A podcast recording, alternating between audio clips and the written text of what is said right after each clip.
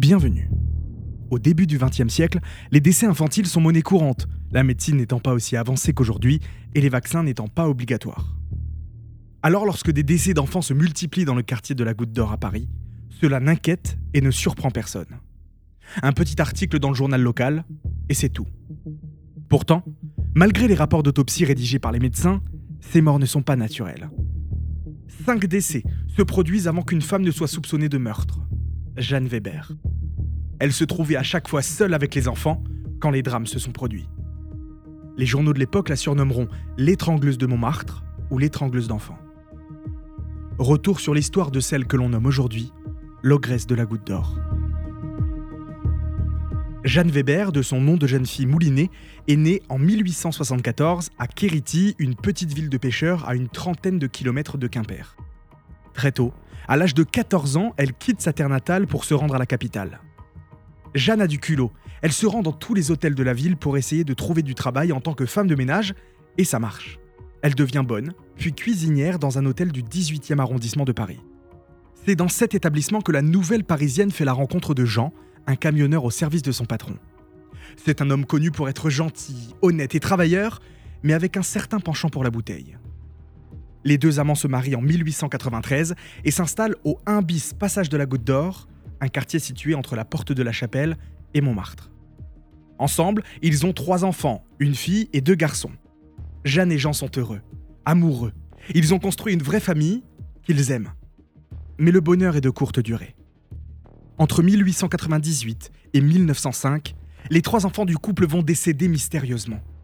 Tous étaient bien portants, en bonne santé, et soudainement, un mal inexplicable les a emportés.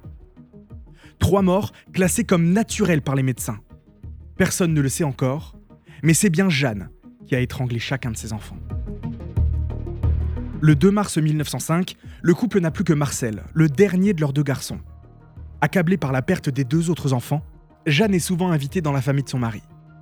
Ce jour-là, elle mange chez Pierre, le frère de Jean, et sa femme Blanche. Dans l'après-midi, Pierre est au travail et Blanche dans le jardin en train d'étendre son linge. Jeanne s'est gentiment proposée pour garder ses deux petites nièces. Mais soudain, Blanche est alertée par des cris provenant de la chambre de Georgette, sa plus grande fille. Quand elle arrive, elle voit la petite sur son lit, les yeux révulsés et de la mousse s'échappant du coin de ses lèvres. Elle ne respire plus. À côté d'elle, Jeanne, qui a une de ses mains sous le t-shirt de la petite, soi-disant pour contrôler si son cœur battait toujours. Elle explique qu'elle s'est absentée quelques minutes pour aller chercher une couverture et qu'en revenant, elle l'a trouvée là, inanimée. Quand la mère prend sa fille dans ses bras et que la main de Jeanne quitte enfin le torse de l'enfant, elle se remet à respirer. Sans que personne ne s'en rende compte, elle a essayé de tuer Georgette. Rassurée qu'elle s'en soit sortie, Blanche laisse à nouveau sa fille seule avec Jeanne. Elle ne la soupçonne pas du tout. Et comment faire autrement? Comment imaginer que sa propre belle-sœur ait tenté de tuer sa fille? Mais malheureusement, Jeanne va finir ce qu'elle a commencé.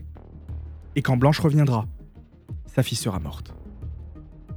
D'après le médecin, les causes de la mort sont naturelles. Elle aurait eu une pleurésie, une infection qui touche la membrane des poumons et qui peut être causée par un virus. Il est vrai que la petite était tombée malade quelques jours avant et c'est Jeanne qui avait pris soin d'elle toute la nuit. Aucun doute pour le médecin, qui ne prête même pas attention aux marques violettes présentes sur le cou de Georgette et qui témoignent d'une strangulation, la véritable cause de la mort. À l'enterrement, la tueuse est aux côtés de ses belles-sœurs pour pleurer la perte immense que doit surmonter la famille. Et ce n'est que la première mort d'une série de quatre qui surviendront dans le quartier de la Goutte d'Or et en l'espace de deux mois à peine. Pour découvrir la suite de l'histoire, rendez-vous dans l'épisode 2 déjà disponible sur Jeanne Weber, l'ogresse de la Goutte d'Or.